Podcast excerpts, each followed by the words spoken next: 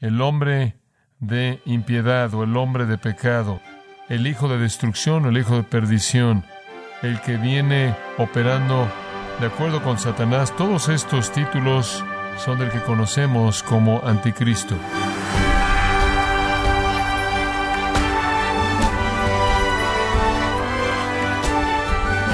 Le saluda su anfitrión Miguel Contreras, dando la bienvenida, gracias a vosotros, con el pastor John MacArthur. Cristo gobernará al mundo a través de un reinado de justicia, paz y rectitud. Pero antes de que esto suceda, el anticristo controlará las naciones. Pero ¿qué es lo que deberíamos saber acerca del anticristo? ¿Y cómo ese conocimiento del anticristo nos ayudará a conocer los planes futuros de Dios? En los próximos 30 minutos John MacArthur contestará estas y otras preguntas acerca del futuro en el estudio titulado El hombre que querrá ser Cristo, a continuación, en gracia a vosotros. Lo invito a abrir su Biblia, si es tan amable, en Segunda de Tesalonicenses, capítulo 2. Estamos emborcándonos en un texto fascinante de la Escritura en este capítulo, uno que nos presenta a un hombre conocido por el título Anticristo. El ser humano más impío, el más poderoso en términos de destrucción que jamás caminará sobre la tierra es un hombre que la Biblia llama Anticristo. Él será la culminación de todos aquellos que odian a Dios y todos aquellos que odian a Jesucristo. Él será la combinación realmente y la culminación de todos los falsos profetas satánicos, falsos maestros, falsos cristos. Él será en uno todos los mentirosos hipócritas que dicen ser voceros de Dios, pero hablan bajo la energía de espíritus engañadores, las doctrinas de demonios. Este anticristo es el tema de el escrito de Pablo. En el versículo 3, él lo presenta bajo el título El hombre de pecado, y después lo llama el hijo de perdición, y después en el versículo 8 lo llama aquel inicuo, y después en el versículo 9 lo llama inicuo cuyo advenimiento es por obra de Satanás. El hombre de impiedad o el hombre de pecado el hijo de destrucción o el hijo de perdición, el inicuo, el que viene operando de acuerdo con Satanás. Todos estos títulos, por así decirlo, son del que conocemos como anticristo. Esta es una persona, una persona singular. Pero el espíritu del anticristo o la actitud está en el mundo incluso ahora. Todo individuo en este mundo quien bajo el poder e influencia de Satanás intenta estorbar la obra de Dios, intenta estorbar la obra de Cristo, intenta atacar la obra de Cristo o Dios, intenta oponerse a ella o falsificarla, tiene el espíritu del anticristo. Pase, si es tan amable, a primera de Juan. Aquí encontramos el término anticristo usado. Juan, en su primera epístola, en el segundo capítulo y versículo 18 dice, hijitos, es la última hora y por eso él se refiere a que es la era mesiánica desde la venida de Cristo. Es la hora última y así como habéis oído que el anticristo viene, ahora ahí está el anticristo individual quien viene. Incluso ahora muchos anticristos se han levantado. Entonces hay un individuo que culmina, pero hasta ese individuo habrán muchos que tendrán el espíritu de el anticristo. En la segunda epístola de Juan, segunda de Juan, versículo 7, él dice, porque muchos engañadores han salido por el mundo, aquellos que no reconocen a Jesucristo como habiendo venido en la carne, este es el engañador y el anticristo. Entonces usted puede ver aquí que mientras que hay un hombre definitivo que culmina todo un hombre de pecado, hombre de perdición, hijo de destrucción, inicuo, uno final que culmina todo, uno que viene en el poder de Satanás, el anticristo final. Hay muchos anticristos, muchos con el espíritu de anticristo a lo largo de la historia del mundo. El que viene en la forma final será mucho peor que cualquier otro, peor que los peores hombres, peor que los abominadores, peor que Antíoco Epífanes, quien mató un cerdo en el lugar santísimo en el templo, su manera de blasfemar a Dios, peor que Adolfo Hitler, quien se burló de Dios, blasfemó a Dios, operó con mediums y demonios, habló en una voz que ni siquiera era suya, e intentó exterminar a los judíos, peor que cualquier combinación de Antíoco y Hitler, será este anticristo final. El término anticristo en el griego anticristos, obviamente, es una palabra combinada, la palabra anti es conocida para nosotros en inglés, en español la usamos como anti, y eso es lo que significa, Él es anticristo, Él está en contra de Cristo, pero también tiene la idea de estar en lugar de, en lugar de, Él está en contra de Cristo y se coloca a sí mismo en lugar de Cristo. Él es un usurpador, Él es un mentiroso satánico, quien viniendo en contra de Cristo reemplaza a Cristo. Tres veces Jesús lo llama pseudo Cristos, falso Cristo. Ahora, como le acabo de leer, Juan dijo que habéis oído que el anticristo está por venir. Eso me parece interesante. Juan le está escribiendo a creyentes y él está diciendo, ustedes han oído esto. Ya sabían que el anticristo venía. Esto aparentemente era conocimiento común entre cristianos. Ahora regrese a 2 de Tesalonicenses capítulo 2 y oiga lo que Pablo dice en el versículo 5. ¿No os acordáis que cuando yo estaba todavía con vosotros os decía esto? ¿Qué es esto? Estas cosas acerca del inicuo, el hijo de perdición, el hombre de pecado.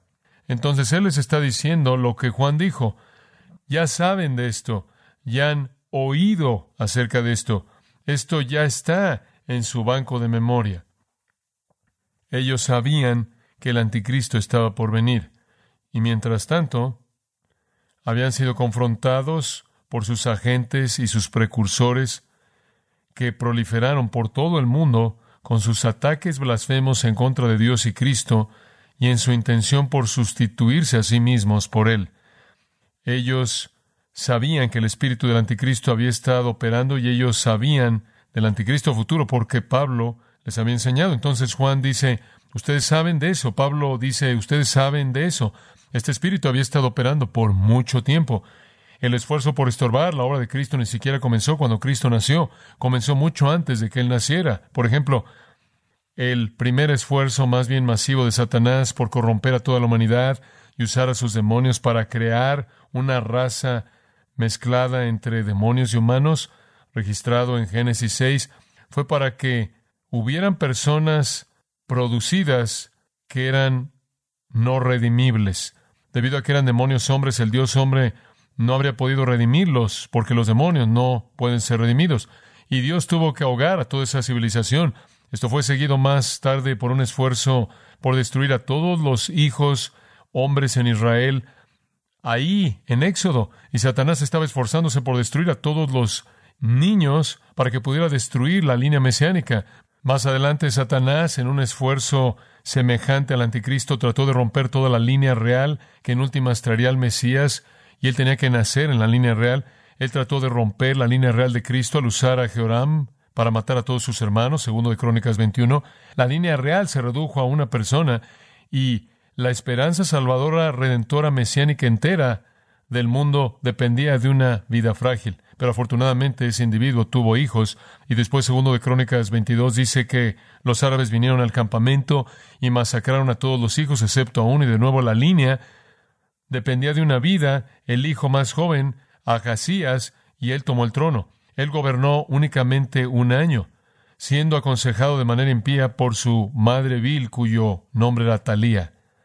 Él fue herido severamente, y su vida estaba en juego, y con su vida toda la esperanza mesiánica y salvadora, pero él vivió. Más adelante fue matado en una guerra con Jehu, pero no sino hasta que segundo de Crónicas 22 dice que había tenido hijos. Todos los hijos fueron matados, excepto por uno. Y esa única vida, esa sola vida, tuvo que ser escondida en el templo de Dios durante seis años para que su propia madre no lo matara. Y Dios libró la línea mesiánica en contra del espíritu del anticristo, operando mediante el veneno y el odio de estas personas. Y después estuvo la acción de anticristo tomada en contra del pueblo de Dios en una sociedad extranjera durante el tiempo de Esdras. Esdras cuenta cómo el pueblo de Israel fueron salvados por el hecho de que un rey pagano no podía dormir, y debido a que él no podía dormir, una trama por exterminar a todos los judíos fue descubierta, y en lugar de destruir la línea de Cristo, la línea fue preservada. Y después estuvo Antíoco Epífanes, el rey de Siria, quien en el periodo intertestamental trató de exterminar a los judíos y fracasó debido a la revolución macabea. Y después vino Herodes, y Herodes en una actividad de anticristo trató de destruir a todos los bebés en un intento por matar al Mesías. Y después vino Satanás, quien trató de estorbar el esfuerzo entero de Cristo al tentarlo.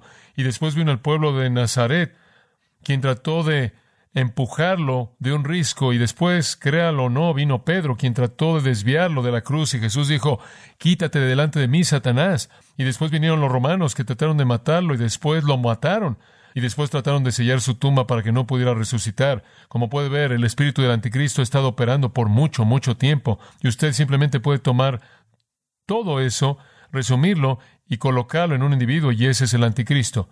En los últimos días el anticristo vendrá un hombre quien es el anticristo final de Satanás. Juan dijo, ustedes saben de él. Pablo dijo, ustedes saben de él.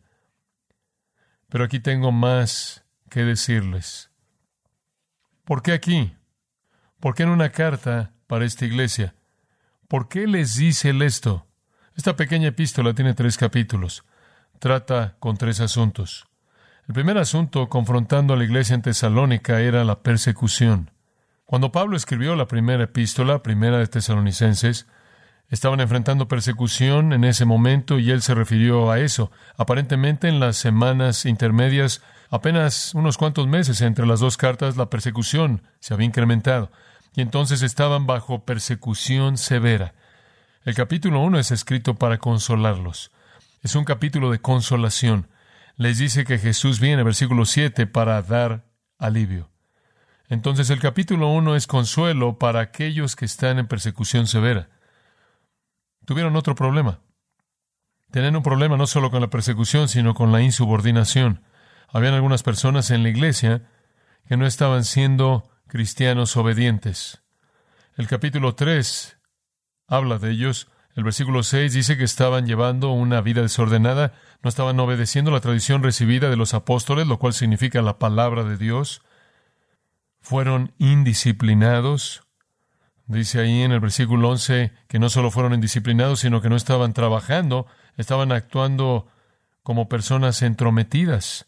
El versículo 14 no obedecieron nuestra instrucción, necesitaban ser disciplinados. Él señala que incluso eran hermanos cristianos, entonces usted tenía algo de insubordinación entre los cristianos, desobediencia, una vida desordenada, indisciplinada. El capítulo 3 fue escrito para corregir eso. Capítulo 1, persecución severa. Capítulo 3, insubordinación severa. Capítulo 1, consuelo para los perseguidos. Capítulo 3, corrección para los insubordinados. Después está el capítulo 2. ¿Qué estaba pasando aquí? Confusión severa. Confusión severa. ¿En qué había confusión? Escatología. Estaban confundidos acerca de los últimos tiempos. ¿Y qué en particular era su confusión? Se les había dicho, alguien les había dicho que estaban en el día del Señor. Ahora, ellos sabían lo suficiente acerca del día del Señor para saber que el día del Señor era un tiempo de juicio final de Dios. Pero conforme vieron toda la persecución que se estaba llevando a cabo y toda la hostilidad en contra de ellos, algunos de ellos concluyeron que de hecho estaban en el día del Señor y que se habían perdido el rapto y que estaban en medio del día del Señor. Esto parece casi impensable porque en la primera carta, apenas unas cuantas semanas antes, Pablo les había explicado acerca del rapto. Capítulo 3, versículos 13 al 18. Algunos de ellos estaban preocupados porque se habían perdido el rapto, estaban preocupados porque algunos habían muerto y se habían perdido el rapto. Entonces él dice, no, cuando el rapto venga, los muertos en Cristo resucitarán primero. serán arrebatados, entonces estén vivos o estén muertos, se van a ir, no pueden perderse el rapto. Si usted es un creyente, usted se va a ir de la tumba o se va a ir de la tierra hacia arriba, entonces no se va a perder el rapto. Dice usted, bueno, ahora espera un minuto. ¿Cómo pueden estar confundidos acerca de eso unas cuantas semanas después si fue así de claro? Le voy a decir cómo. Observe el versículo 2. Que no os dejéis mover fácilmente de vuestro modo de pensar. No os conturbéis ni por espíritu, ni por palabra, ni por carta, como si fuera nuestra, en el sentido de que el día del Señor está cerca. Nadie os engañe en ninguna manera. ¿Sabe usted lo que había pasado?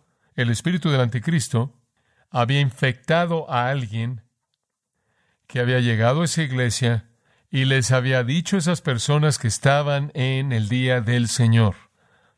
Y para sustanciar esa enseñanza falsa, ellos sacaron una carta diciendo que había sido escrita por Pablo, una falsificación. Y en el versículo 2 él dice, no os dejéis mover fácilmente de vuestro modo de pensar, pensando que están en el día del Señor, porque algún espíritu ha infectado un mensajero que ha tratado de apoyar este mensaje con una carta como si fuera de nosotros, diciendo que el día del Señor ha venido. Alguien había venido y les había mentido y los había engañado. Alguien que tenía algo que ganar de esto. Y su punto es este. No pueden estar en el día del Señor. Les dije en la primera carta que serán arrebatados. Les dije en la primera carta que son del día y eso es para las personas de la noche, ni siquiera pertenecen al día del Señor. Y ahora Él dice, permítanme darles otra razón por la que no pueden estar en el día del Señor. El anticristo no ha venido. El anticristo no ha venido. El día del Señor, versículo 3, no vendrá hasta la apostasía y el hombre de pecado, el hijo de perdición. No pueden estar en el día del Señor. Primero, van a ser arrebatados, no van a estar aquí. En segundo lugar, no es para ustedes. En tercer lugar, si todavía están tropezando por este asunto, el anticristo no ha venido y él es un precursor del día del Señor. Entonces, esa es la razón, como puede ver, él trata con el anticristo aquí. Él quiere que entiendan la carrera y la identidad del anticristo para que entiendan que ese hombre tiene que venir y hacer lo que tiene que hacer antes de que el día del Señor comience. De hecho, usted va a descubrir en este pasaje que el anticristo realmente es una persona muy importante en dar pie al día del Señor. Entonces, este capítulo es escrito porque hay confusión severa acerca del día del Señor y Él quiere darles instrucción apropiada. Entonces Él les enseña acerca del anticristo. Pero le recuerdo del versículo 5 de nuevo. ¿No os acordáis que cuando yo estaba todavía con vosotros os decía esto? Él ya les había enseñado del anticristo, Él les va a enseñar más aquí. Por cierto, este capítulo nos da más detalles específicos del anticristo que cualquier otro capítulo en el Nuevo Testamento. Pero Él dice mucho aquí, pero Él está edificando sobre lo que ellos ya conocen. Ahora la pregunta se presenta entonces, ¿qué conocían? ¿Cuál es el trasfondo de esta personalidad? ¿De dónde obtuvieron su información? Y para eso tenemos que ir al Antiguo Testamento. Entonces, como una introducción a este capítulo, quiero que pase a Daniel capítulo 9. Daniel capítulo 9, y aquí está el texto de cimiento para la enseñanza del anticristo. Y tenemos que entender este gran capítulo, particularmente viendo los versículos 24 al 27. Aquí está el cimiento sobre el cual Pablo enseñó acerca del anticristo. Ciertamente aquí está el cimiento sobre el cual Juan enseñó acerca del anticristo y cualquiera de los cristianos habrían estado expuestos a este gran texto de Daniel 9. Usted no puede entender al anticristo a menos de que lo vea en el contexto de Daniel 9, 24 al 27. Esto va a establecer el cimiento para nuestro estudio de Segunda de Tesalonicenses, capítulo 2. Podemos asumir que tanto Pablo como Juan comenzaron sus explicaciones de su enseñanza del anticristo a partir de esta sección. Veamos el versículo 24, Daniel 9. Ahora, antes de que entre en este versículo, solo una explicación breve de contexto. Los hijos de Israel están en la cautividad babilónica, llegando hacia el final. Daniel está orando, comienza a orar en la primera parte del capítulo, y él está pidiendo a Dios que cumpla su plan para Israel, que los lleve de regreso de la cautividad, los limpie y todo eso. Es una oración larga que va hasta el versículo 19 o por ahí. Y él está orando porque Dios lleve a cabo su obra con Israel. Él está rogando a Dios, haz tu plan, tráelos de regreso, restáuralos y todo esto. Y después Él espera una respuesta. La respuesta viene. Y viene porque Dios envía a Gabriel con la respuesta. Y Dios le da a Daniel la respuesta en la forma de esta profecía. Y él dice, no solo te voy a decir lo que voy a hacer ahora para Israel, sino que te voy a dar toda la historia. Y Dios da a través de Gabriel a Daniel la historia entera de su plan futuro para Israel en estos cuatro versículos breves. Es monumental. Versículo 24. Setenta semanas están determinadas sobre tu pueblo y sobre tu santa ciudad. Esa palabra determinadas en el hebreo puede ser traducida cortar. Dios está diciendo, si ves la historia en un desarrollo continuo, voy a cortar 70 semanas. Y este es el periodo que voy a usar para tratar con tu pueblo, Israel, y tu santa ciudad, Jerusalén. Y él simplemente toma un corte y saca, por así decirlo, una parte de la historia y dice, esto es lo que voy a expander en una visión, para que puedas ver lo que tengo planeado para Israel y Jerusalén. Setenta semanas es el tiempo. Estas no son semanas de días, estas son semanas de años. Setenta unidades de siete. Si usted multiplica eso, setenta por siete, usted termina con cuatrocientos noventa años. Dios dice, he planeado un periodo de historia de cuatrocientos noventa años y en esos 490 años voy a tratar con Israel y voy a tratar con Jerusalén. Simplemente lo estoy cortando de la historia. Ahora, hay un comentario fascinante en esto que necesito compartir con usted. Israel estaba en la cautividad babilónica. Estaban cautivos en Babilonia porque habían violado el reposo para la tierra. ¿Se acuerda usted de que cada siete años tenían que dejar que la tierra descansara? ¿Se acuerda de eso? La trabajaban seis años y la dejaban descansar el séptimo, trabajaban seis y la dejaban descansar el séptimo. En segundo de Crónicas 36, 21, la Biblia dice que los judíos fueron quitados de la tierra para que la tierra pudiera reposar por los años de reposo que fue violada. ¿Sabe usted por qué su cautividad fue de 70 años de duración? Porque habían violado cuántos días de reposo? 70. Dios dice, por cada año de día de reposo que violaron, voy a colocarlos en la cautividad y voy a dejar que esa tierra repose esos 70 años que ustedes no le permitieron reposar. Ahora piensen esto. Si ellos violaron 70 años de reposo, ¿cuántos años les tomó hacer eso? 490. 70 por siete. El punto es este. Me han violado por 490 años y ahora voy a tomar un periodo de tiempo equivalente, 490, rebanarlo de la historia humana y usarlo para tratar con ustedes. Esta es una profecía precisa, quizás la profecía más precisa en la Escritura. Dios dice, voy a trabajar con ustedes y voy a hacer seis cosas. Están en el versículo 24. Seis cosas. Terminar la prevaricación. Número uno. Esto es llevar el pecado a su fin, controlarlo y refrenarlo finalmente. Y después él dice, poner fin al pecado. La idea ahí es probablemente juicio. El primer punto está diciendo, voy a colocar el pecado bajo control y después lo voy a juzgar. Eso es parte de eso. El fin aquí está diciendo llevar el pecado a su fin lógico y sabemos que es eso, la paga del pecado es muerte. Él va a traer el juicio final. Después Él dice, y expiar la iniquidad. Muy bien, Él dice, tengo un periodo de tiempo de 490 años. Ustedes me robaron 490 años, ustedes lo violaron. Ahora están pagando un castigo por eso. Voy a tomar otros 490 años y por misericordia y gracia voy a proveer expiación para ustedes. ¿No es eso gracia? Me violaron por 490 años, Voy a tomar un periodo de 490 años y ofrecerle salvación de gracia. Durante ese tiempo voy a llevar el pecado a su culminación final. Voy a colocarlo bajo control, voy a juzgar y voy a proveer reconciliación con Dios por la iniquidad. Eso es expiación. Ahora esas tres, en un sentido, refiriéndose a deshacerse del pecado. Voy a deshacerme del pecado al controlarlo, voy a deshacerme del pecado al juzgar a todos los pecadores, y voy a deshacerme del pecado al proveer expiación y perdón.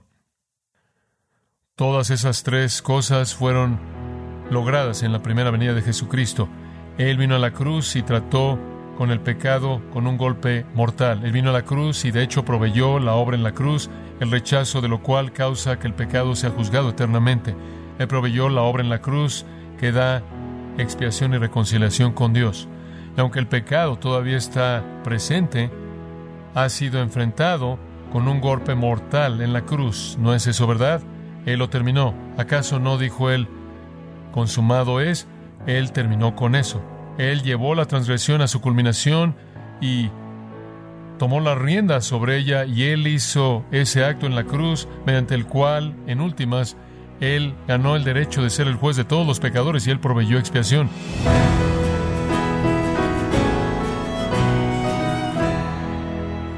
Así oyó John MacArthur ayudándonos a entender de cerca la maldad del anticristo y lo que sucederá antes del regreso de Jesús en la serie titulada El hombre que querrá ser Cristo, aquí en gracia a vosotros.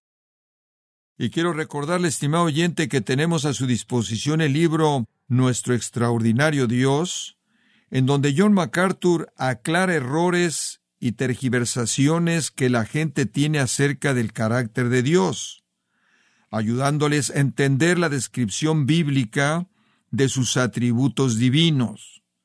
Adquiéralo en gracia.org o en su librería cristiana más cercana. También puede descargar todos los sermones de esta serie El hombre que querrá ser Cristo, así como todos aquellos que he escuchado en días, semanas o meses anteriores. Y recuerde, puede leer artículos relevantes en nuestra sección de blogs, ambos, en gracia.org. Si tiene alguna pregunta o desea conocer más de nuestro ministerio, como son todos los libros del pastor John MacArthur en español, o los sermones en CD, que también usted puede adquirir, escríbanos y por favor mencione la estación de radio por medio de la cual usted nos escucha en gracia a vosotros. Es importante conocer no solo el país y ciudad de donde usted nos escucha, sino también la radio. Para quienes contactan nuestro ministerio por primera vez, pueden solicitar una copia del mensaje de promoción sin costo alguno, un mensaje por oyente únicamente. Si usted vive en los Estados Unidos o Puerto Rico, escríbanos a Gracia Vosotros, P.O. Box 4000, Panorama City, California 91412 o puede escribirnos a través del siguiente correo electrónico radio arroba gracia punto org. Bueno, en nombre del pastor John MacArthur, de nuestro redactor Rubén Rocha y del personal de este organismo, le damos las gracias por su tiempo y sintonía, invitándole a que nos acompañe en la próxima edición y juntos continuar desatando la verdad de Dios un versículo a la vez aquí en Gracia Vosotros.